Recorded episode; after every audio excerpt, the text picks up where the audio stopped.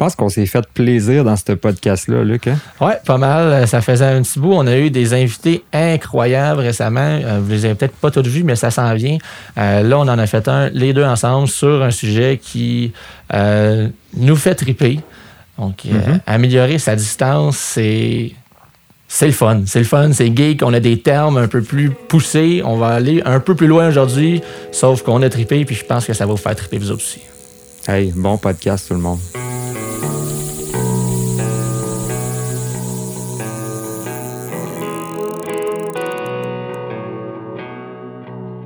Salut Luc. Salut Raph. Ça va? Ah oui, certainement. Euh, je trouve que ben, ça va bien. C'est sûr qu'on a eu une grosse discussion un matin. on s'est fait offrir de faire les matins à énergie, puis finalement, on va rester sur le podcast Codal. Mais euh, j'ai donné un cours la semaine passée, puis euh, le podcast est pas mal plus écouté que je pense parce que mon, un de mes élèves, il me disait des insides de nos podcasts. c'est quand même euh, c'est quand même drôle parce que tu sais des fois je rencontre quelqu'un puis là il me raconte quelque chose sur ma vie puis là je suis comme je te connais pas. Pourquoi tu me parles de ma vie tu sais? là je réalise c'est vrai je fais un podcast on dit plein d'affaires là-dedans. Donc euh, on, va s'habituer à tout ça. Euh, aujourd'hui on a un sujet qui est quand même assez très en demande là, avec l'amélioration de la distance dans ses lancers. C'est quelque chose que pas mal de gens veulent améliorer.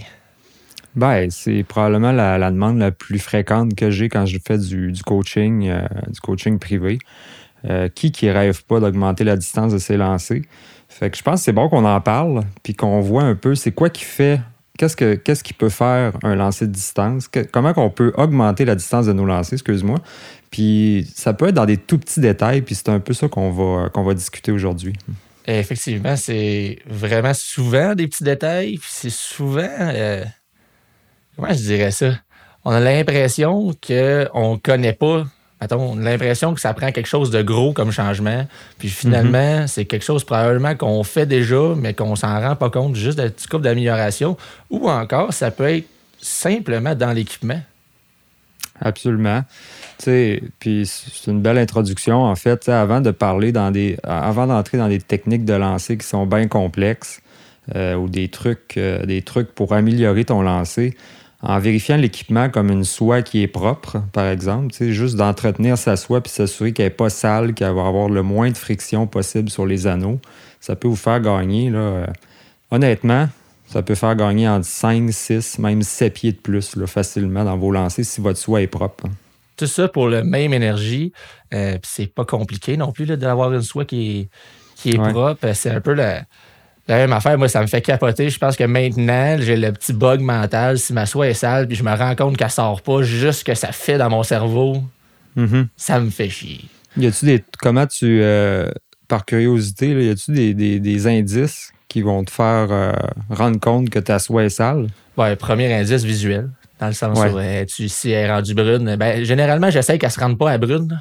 C'est, euh, si elle est orange, puis elle si, si elle était orange, puis là, elle est rendue brune. Euh, je l'ai, quand, quand on strip, je le sens dans mes doigts au niveau de la texture.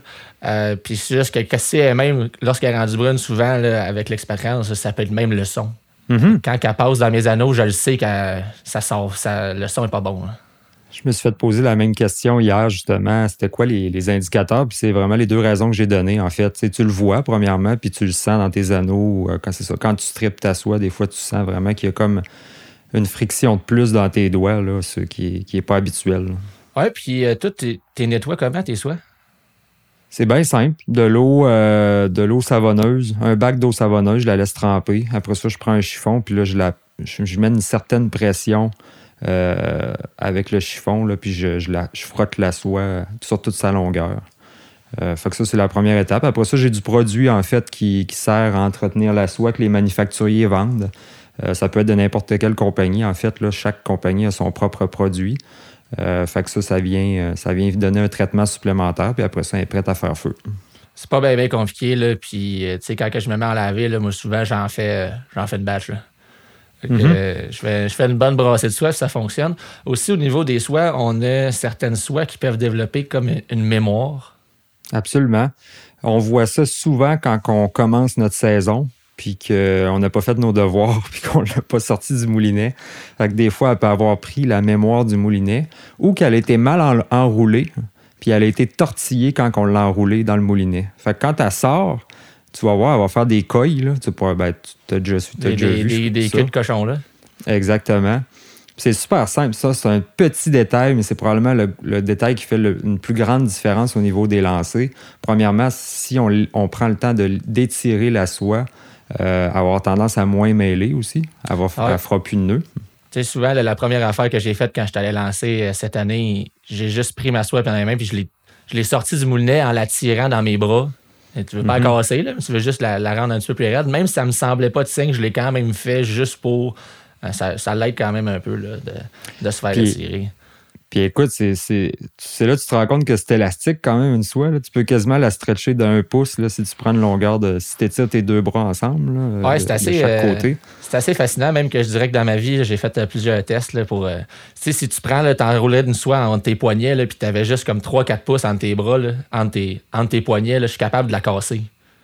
C'est, Je suis capable de la casser parce que j'ai très peu de distance, très peu d'élasticité. Tandis que si je. Quand on a déjà resté pris dans le fond au mosquée là, avec 40 pieds de soie, là, puis tu tires à deux bras pour casser ça, là, ça Ouais. elle en prend beaucoup, elle tire beaucoup pour essayer de. Donc, cette élasticité-là, on s'en sert pour la, la remettre droite. Donc, une fois qu'on a une soie qui est bien tendue, qui est propre, euh, si on voulait améliorer nos distances, est-ce qu'il y a des types de soie des, que tu recommanderais? Ben, tu sais, sans, recommander un type de soie en particulier, je pense que ce qui est important, c'est juste de comprendre comment que notre soie est faite. Puis ça, c'est un, ajustement qu'on a à faire selon le modèle de soie qu'on utilise. Si je prends une soie avec une tête de 30 pieds euh, versus une tête de 60 pieds, ben, mes lancers, l'exécution de mes lancers va se faire légèrement différente. Euh, c'est principalement, il faut juste respecter la tête de la soie. Donc, dans le fond, euh, la tête de la soie qui est le poids.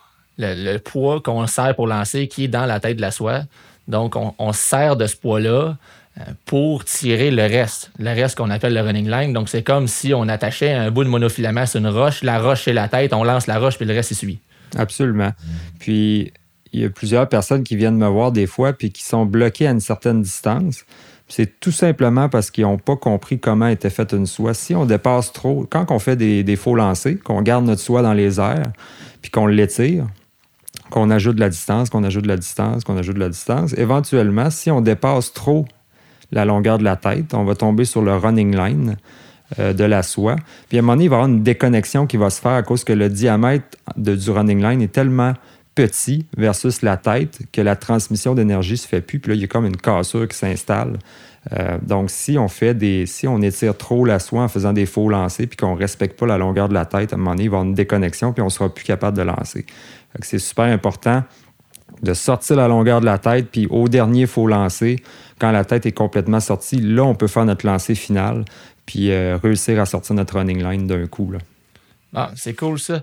Euh, puis, si vous avez une boîte de soie, vous pouvez regarder en arrière. là, dans la très grande majorité des cas, vous allez voir la tête, le- l'espèce de ce qu'on vient d'expliquer. Vous êtes capable de le voir en arrière de la boîte de votre soie là, euh, assez facilement. Je pense qu'avec l'explication, plus le petit dessin en arrière de la boîte, vous devriez être capable de, de, de le faire. là. Il y a de quoi de super important, temps, il y a beaucoup de, de signes visuels sur la soie. Ils sont souvent de couleur. La tête, la tête est souvent de couleur euh, pour, euh, pour savoir où s'arrêter quand on fait des faux lancers. C'est généralement, là, si vous avez deux couleurs sur votre soie, c'est la tête et le running line. Euh, ensuite de ça, si jamais je voudrais, je, je me rends compte que j'ai le bon équipement, j'ai une, j'ai une soie qui fait la job en masse, je comprends ma soie, c'est qu'est-ce que, qu'est-ce que je pratiquerais en premier? Est-ce que je me pratique à lancer loin? Non, c'est c'est probablement le monde qui vient de me voir pour lancer loin, il reste, il reste souvent bête quand je leur dis euh, qu'on va faire des lancers euh, pendant une demi-heure à 35-40 mi- euh, 35-45 40 pieds. 35-40 pieds, excuse-moi, j'ai eu de la misère. La job à énergie, tu ne l'auras pas. Euh, Je suis pas inquiet. je manque un peu de voix. Ça fait deux jours que je donne des cours, puis je me rends compte que ma voix, elle, elle suit pas tant que ça. Ouais, fait que, fait que c'est ça, c'est de, commencer avec des lancers à courte distance. Pourquoi que c'est important à cette distance-là? C'est qu'il faut que tu apprennes à contrôler ton lancer à courte distance pour être capable éventuellement de lancer plus loin. Il faut que tu apprennes à marcher avant de courir. C'est le même principe. Euh, fait que je vais faire pratiquer l'élève vraiment à courte distance. Puis là, on va pratiquer les boucles, les grosseurs de boucles. Je veux qu'il soit capable de produire une boucle étroite à cette distance-là. Si la personne est capable de produire ça, ça montre qu'il utilise un arc de lancer qui est correct, avec des arrêts qui sont corrects, puis une, amplitude de mouvement qui est correcte, normalement. Donc, après ça, je le fais ralentir au plus possible son accélération pour vraiment qu'il minimise l'énergie qu'il met dans son lancer, pour qu'on réussisse à mettre le minimum d'énergie nécessaire pour dérouler la boucle. Après ça, quand c'est contrôlé, des fois, ça peut prendre un certain temps, mais là, on est prêt à prendre la distance euh, quand on maîtrise la base. Donc, si, si, euh, si je te relance, quand tu parlais de contrôle de boucle, euh, donc généralement, une boucle qui est plus étroite va être plus aérodynamique, va avoir plus d'énergie condensée et va se propulser plus loin. Donc, souvent, c'est quand tu es capable de. Aussi être capable un jour de le faire, de dire moi-même, OK, je vais en lancer une plus ouverte je vais en lancer une plus étroite. Donc, avoir ce contrôle-là euh, qui nous permet après ça de. Une fois qu'on est capable de le faire, c'est sûr qu'on le comprend bien. Donc, si tu es, capable de reproduire ce que tu veux pas faire, tu es capable de pas le faire. Puis généralement, je sais pas ce que, qu'est-ce que toi tu vois, mais moi, en guidage, puis avec codage, j'ai pas donné beaucoup de perfectionnement. C'est plus dans les journées guidées que, que je l'ai vu. Euh, quand on dit mettre l'énergie au minimum, souvent, mhm. je vais dire, euh, baisse de 50% puis finalement, je l'ai fait baisser de 50% d'énergie comme trois fois. Là. Je dis, on est rendu à moins 150% de l'effort donné, puis on arrive au même lancer. Oui. Puis je pense qu'on met beaucoup. C'est important de différencier là, pour, pour le monde qui, qui sont des, qui veulent vraiment améliorer leur lancer. Il y a une différence entre la puissance et l'accélération. OK. Tu peux-tu, euh, es capable de, de, de nous mettre une coupe de mots là-dessus? Oui, en fait, une accélération ne dépend pas nécessairement de la puissance. Une accélération, c'est l'efficacité que tu vas réussir à faire une accélération avec ta canne. la puissance, c'est l'énergie que tu mets pour faire cette accélération-là. Donc, une, accélération qui est efficace ne nécessite pas nécessairement plus de puissance. C'est juste un mouvement efficace, une accélération. Fait qu'on commence doucement, puis on accélère à la dernière minute avec un arrêt qui est net. Donc ça, ça peut être efficace même si on ne le fait pas fort. Absolument, c'est ça. Fait que souvent, on va dire, fais une plus grande, à, longue distance, on va dire, fais une plus grande accélération, mais mets pas nécessairement plus de, puissance dans ton lancer. Euh, la, puissance nécessaire qu'il faut mettre, c'est juste celle qu'on veut dérouler une soie. Euh, puis qu'à la fin, quand la, quand la soie se déroule, le bodling se déroule jusqu'à la mouche, il n'y a plus d'énergie qui reste. Ça, ça veut dire qu'on a mis exactement la bonne, la bonne dose de puissance dans le lancer. Ça, c'est quelque chose que je me concentre de plus en plus à faire et que sur le bord d'une rivière, je vais regarder de plus en plus chez les lanceurs. Dans le sens mhm. que je me dis, euh, ça sert à rien que ma soie ait cogné au bout. C'est quoi, ouais, c'est quoi un des bons indices que tu as mis trop d'énergie dans ton lancer? Bien, premièrement, on va se rendre compte, là, ça, ça va se déployer complètement jusqu'au bout. Et mhm. puis, on va le voir au bout de la canne. Ça, ça, fait, ça rebondit, puis ça fait, c'est comme si ta soie a fait un, wiggle, un zigzag, genre. Absolument. ça, souvent, en fait, si on se promène sur le bord des rivières, on va voir ça euh, à profusion. Là. Euh, surtout au niveau, je pense qu'au saumon, je le vois plus. Lorsqu'on a tendance à pêcher des mouches sèches, par exemple en truite ou même au saumon en sèche, mais n'importe quelle espèce qu'on pêche une petite mouche sèche, les gens ont moins tendance à mettre trop de puissance parce qu'on veut que ça se dépose doucement à l'endroit mhm. où on le veut. Tandis que lorsqu'on va brancher plus une mouche noyée ou une plus grosse mouche, c'est comme s'il faudrait la lancer fort pour qu'elle y aille. Absolument. C'est pas le cas. Fait que, tu sais, puis tu sais, pour revenir euh, à ce que je disais tantôt, l'idée de ralentir le mouvement au maximum, ben ça, ça permet de mettre le minimum d'énergie nécessaire. Fait que quand tu arrives à, longue distance, ben c'est facile de dire là maintenant, fais juste rajouter de la vitesse dans ton lancer et non pas de la puissance, mais de la vitesse. Puis là, l'élève, s'il était capable de contrôler avec un minimum d'énergie un lancer à 30-40 pieds, ben quand il arrive à 50, c'est beaucoup plus facile. Puis souvent, juste en faisant cet exercice-là des lancers à courte distance, à la fin de la séance, je dis bon, mais ben, parfait, recette ton lancer de, longue distance. Puis la plupart du temps, sans y avoir conseillé des trucs pour lancer loin, ben, il réussit à lancer plus loin juste à cause qu'il contrôle euh, à plus courte distance. Ah, effectivement. Je pense que la différence, c'est passer d'un rapidement, en ayant ce contrôle-là, le passer d'un 35-40 pieds à 60-65, ça se fait assez bien. ça se fait vraiment bien, oui. Ce, ce, gap-là, il se franchit vraiment facilement. Mm-hmm. Après ça, il va y avoir d'autres travails pour atteindre l'autre gap là, qui va être peut-être 65 en montant. Où là, on va avoir besoin de, oui, de prendre contrôle, de, prendre conscience de, tout ce qu'on vient de parler, au niveau des accélérations, au niveau des contrôles de boucle, mais il va falloir éventuellement euh, qu'on amène des arrêts extrêmement efficaces. Absolument. Est-ce, que tu, est-ce que tu parles des arrêts dans tes, euh, je, je, à des élèves qui vont être débutants, je leur dis d'arrêter la canne. Je, je dis qu'il faut faire un arrêt. À des élèves intermédiaires puis avancés, on va vraiment parler pourquoi on fait. C'est quoi l'importance d'un arrêt net? On parle souvent d'un arrêt brusque, un arrêt net. Le meilleur exemple que je peux donner, c'est imagine-toi que tu es dans un véhicule sur l'autoroute à 120 km/h, puis que tu frappes un mur de béton. Qu'est-ce qui arrive avec le conducteur? Il, s'en va par en avant. Hein? Il s'en va par en avant, exactement. Fait que la transmission d'énergie, là, c'est la, la, plus efficace. La personne va être expulsé du véhicule. On se remet à la même situation. On roule à 120 km/h, mais on arrête doucement à lumière rouge. Qu'est-ce qui arrive au conducteur? Il arrête doucement. Il arrête doucement. Fait que le principe d'un arrêt C'est un peu trash, hein, ton C'est un peu trash. à chaque fois que je le compte, il y, a une, larme qui coule sur mes élèves. Les élèves partent à brailler. mais si, on comprend, là, mais euh, c'est trash un peu, ouais. fait que tout ça pour dire que quand tu arrêtes la canne sec, ben la transmission de l'énergie vers la soie est énorme. Puis c'est pour ça que c'est important d'arrêter, là, de vraiment, puis c'est là qu'on va venir serrer la, main là, sur, le, sur le liège de la canne pour vraiment arrêter sec. Là, le, monde ne peut pas voir ce que je fais à la caméra, mais euh, je le fais avec un crayon. vous pouvez, ah prendre, votre crayon puis faire, des, euh, faire les gestes d'une accélération, puis à la fin de votre arrêt, de venir serrer avec votre main le, pommeau, du, le, crayon, en fait, pour venir stopper la canne le plus, le, plus net possible. C'est là que ça va avoir une transmission d'énergie qui est très efficace. Fait que ça, pour un lancer de distance, c'est des choses qui sont très importantes. Est-ce que c'est là qu'on. Est-ce que c'était aux Escoumins qu'on avait eu. Euh, on avait discuté longuement là-dessus ou c'était à Boston? Euh, je crois que c'était à Boston quelque chose de même. Justement, avant que je rencontre des pros, on avait été à une formation à Boston. Puis euh, Ouais. Je pensais que j'arrêtais ma canne. Mm-hmm. Je pensais, mais finalement, eux, ils, arrêtent la canne. Ça arrête là, là.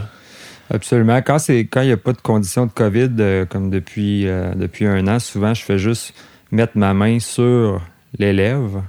Euh, l'élève tient la canne, moi, je mets ma main sur sa main. Puis là, on fait les mouvements d'accélération. Puis là, je serre la main quand on fait les arrêts, juste pour y montrer à quel point qu'on arrête net, comme si on frappe un mur, puis au moment, à quel moment que je dois serrer ma canne. Donc, ça, c'est un, bel exercice. Ça, c'est pas mal plus cute que l'accident de char. Euh, euh, c'est pas mal. Euh, donc, éventuellement, quand on va avoir maîtrisé ou bien compris ces événements-là, ces, ces affaires-là, tiens, ces on, affaires va on va prendre un mot simple il va falloir qu'on amène une double traction éventuellement si on veut aller chercher plus mm. de distance. On va en avoir besoin à un moment donné. Euh, j'avais le perfectionnement que j'ai donné cette année. J'ai quand même un, élève qui était très bon. Il dit Je voudrais améliorer mon lancer. Puis il y avait un contrôle de boucle. Il, il commençait à 50 pieds puis il contrôlait tout ça. J'étais comme OK, tu, oh, penses, tu penses que tu étais. Il pensait qu'il était pas bon parce que c'était appris tout seul. J'ai dit pour quelqu'un qui s'est appris seul, être capable de lever 50 pieds de soi, de le relancer puis d'avoir un certain contrôle, c'est vraiment excellent. Puis euh, là, rapidement, on a été stallé parce que l'apprentissage était déjà bien fait. Donc, pour aller chercher l'autre étape, on était rendu à la double traction. Est-ce qu'il en euh, faisait? Non. Euh, non, c'est ça. On était rendu là, mais je voyais bien que si éventuellement, si on voulait aller plus loin, ben, il, allait mhm. falloir. c'est quoi l'importance de ça dans le lancer? Oui, c'est ça. C'est là que je m'en allais avant de, de, savoir un peu comment la faire. Mais la première chose, c'est de comprendre que le, mot-clé pour, euh, ou les mots-clés pour une double traction, c'est la vitesse de soi. C'est ça que ça va apporter euh, au lancer. C'est qu'on va générer plus de vitesse à la soie. Puis ça, dans un lancer de distance, la vitesse de soi, c'est l'élément clé euh, pour dérouler la boucle efficacement, puis avoir de la distance, de la vélocité dans l'air. Donc, une traction, en fait, c'est l'action avec la main de la soie, quand la canne est pliée pratiquement au maximum, ben, on vient miroir à l'accélération, tirer sur la soie avant de faire l'arrêt.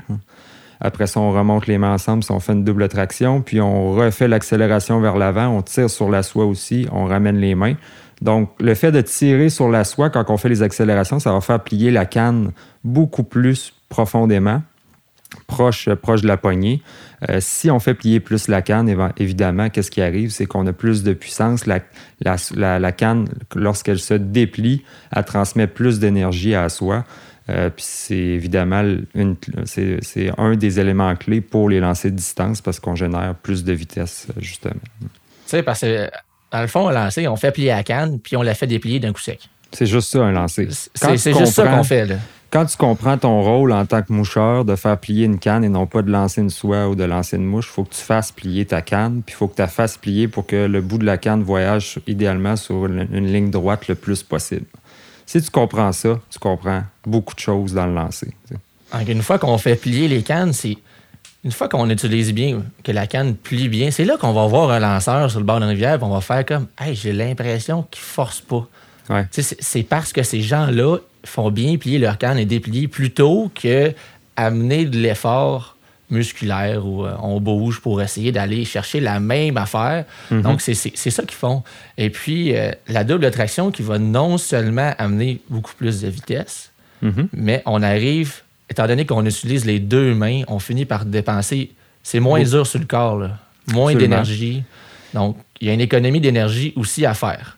Faites l'exercice. Ceux qui, maîtrisent une double traction, en fait, euh, sortez 50 pieds, euh, du bout de la, 50 euh, pieds de soie du bout de la canne, déposez ça sur l'eau ou sur le gazon, faites un arraché de 50 pieds, puis analysez votre mouvement de lancer, quelle longueur qu'il y a sans traction. Ensuite, vous déposez ça, vous recommencez, mais là, avec une double traction. Puis là, analysez l'amplitude de mouvement que ça va vous prendre. C'est quasiment la moitié. Donc, moins de mouvement, c'est beaucoup plus agréable. Je pense que tous les gens, ou presque, qui maîtrisent la double traction vont en faire pratiquement dans toutes les situations, pas juste pour relancer à distance, même pour relancer à assez courte distance. Je l'utilise quand même juste parce que euh, Générer de la vitesse, c'est pas juste pour la distance, ça peut être pour le vent aussi. Quand on veut affronter un vent de face, une double traction, c'est parfait. Ah, effectivement. Euh, puis là, c'est après ça, c'est de pour la double traction, c'est d'avoir ce timing-là. Tu sais, au début, la, main qui tire, qui monte en haut, qui, qui redescend. Euh, toi, t'avais avais appris ça comment, toi? un bon truc que j'ai, c'est peut-être le truc le plus plate, mais c'est le truc de loin le plus efficace. Euh, premièrement, apprenez pas une double traction si vous ne maîtrisez pas un lancer ou si vous n'êtes pas capable de contrôler votre lancer à 30 ou 40 pieds. Euh, le problème, c'est quand on fait une double traction, tous les défauts vont être amplifiés la plupart du temps. C'est ce qu'on ce observe. Là. Fait qu'assurez-vous d'avoir une bonne base avant d'intégrer la double traction. Euh, au niveau du, de, la, façon de le pratiquer, moi, je l'ai fait beaucoup tout simplement avec un crayon ou avec une poignée de canne la, partie de la première section de la canne, puis de mimer le mouvement tout simplement à l'intérieur ou à l'extérieur, peu importe, mais pas de soie, pas de moulinet, juste avec les mains. Puis on mime le, on mime le mouvement. J'ai fait ça pendant un hiver de temps pour passer l'hiver. C'est surprenant parce qu'après ça, le, printemps, j'ai pris ma canne, puis naturellement, le mouvement est enregistré, puis j'étais capable de le faire. C'est d'assimiler la mémoire musculaire. Euh, tu vois, de mon côté, j'ai appris ça dans le trafic. Ben quand, ça avance pas, j'étais dans mon char, puis je faisais des mouvements, puis le monde à côté me regardait comme si j'étais un peu bizarre, puis ben, c'était ça pareil. Mm-hmm. Euh, donc j'ai assimilé le mouvement, puis là, j'étais en train de le faire parce que j'étais en train d'apprendre la double traction pour ma main non dominante. Donc, je le vois, là, je suis détimé un peu. Pas, ça marche pas tout le temps. Je fais des, je fais des, je fais des trailing loops une fois de temps en temps, mais je suis en train, justement, chez nous, des fois, ou quand mon boss ne regarde pas au travail, ou quelque chose de même. Là, tu sais, euh, on pratique, la, on pratique la, la double traction. Euh, je trouve ça dur. Euh, tu sais, admettons un perfectionnement, on donne plein de bons trucs, mais c'est pas nécessairement quelque chose, je trouve, qu'on va donner un perfectionnement d'une heure, puis en, peut-être certaines personnes, mais généralement, en dedans d'une heure, apprendre une double traction, c'est tough. C'est difficile. Souvent, ce que je fais, c'est que je vais faire pratiquer l'élève. J'aime vraiment plus pratiquer une double traction dans le gazon que sur l'eau, premièrement, parce qu'il y a beaucoup d'exercices qu'on peut faire euh, qui sont plus faciles. Donc, euh, ce que je vais faire, c'est que je vais le faire lancer à l'horizontale euh, devant lui, puis en laissant déposer la soie à gauche, à droite, à gauche, à droite. Fait qu'il va faire une traction vers l'avant, il va ramener ses mains ensemble, il va laisser la soie se déposer en avant de lui. Il va observer si ses mains sont revenues ensemble. Si oui, OK, on repart vers l'arrière. Donc, une autre traction, on laisse la soie déposer vers l'arrière. Donc, ça, c'est le. Ce que j'aime de cet exercice-là, c'est que c'est très lent, puis tu as le temps de focuser sur chacun de tes mouvements, sur l'accélération arrière, l'accélération avant, puis de prendre une pause entre chaque pour observer si si tes mains sont revenues ensemble. Tu peux même vérifier si ta soie s'est bien déposée à l'arrière ou à l'avant. Euh, fait que c'est beaucoup plus lent. C'est pas mal plus facile que de la prendre dans les airs, puis là que ça va vite, puis t'es sur l'eau, puis t'es énervé. Ah, j'aime bien ça, ce truc-là, justement. C'est extrêmement visuel. T'as comme pas le choix de voir ce qui s'est passé. Euh. Effectivement. Ah, mais c'est super bon, ça. Euh, au niveau de la double traction, on passe à côté des points qu'on voulait. Ben, il y a beaucoup de personnes qui me disent quand est-ce qu'on fait la traction? OK, je, pense que, je pense que c'est assez important. Il y a plusieurs, il y a, pas plusieurs écoles de pensée. Je pense qu'il y en a deux. Euh, mais je pense que le plus simple, si on veut, si on veut garder ça très simple, c'est de la faire miroir à l'accélération. Donc, si on fait une accélération, souvent, euh, truc que tu m'as montré puis que j'ai lu aussi, une accélération, si on, fait le son, ça fait whoomp. Exact. Donc, c'est le même rythme. Donc, on a accéléré progressif et on a arrêté net. On fait le même rythme avec notre main. Ouais. Euh, je crois aussi qu'au niveau de l'enseignement, cette façon-là est plus facile. Je crois que oui. C'est pour ça que, ça, peut être... je l'enseigne comme ça.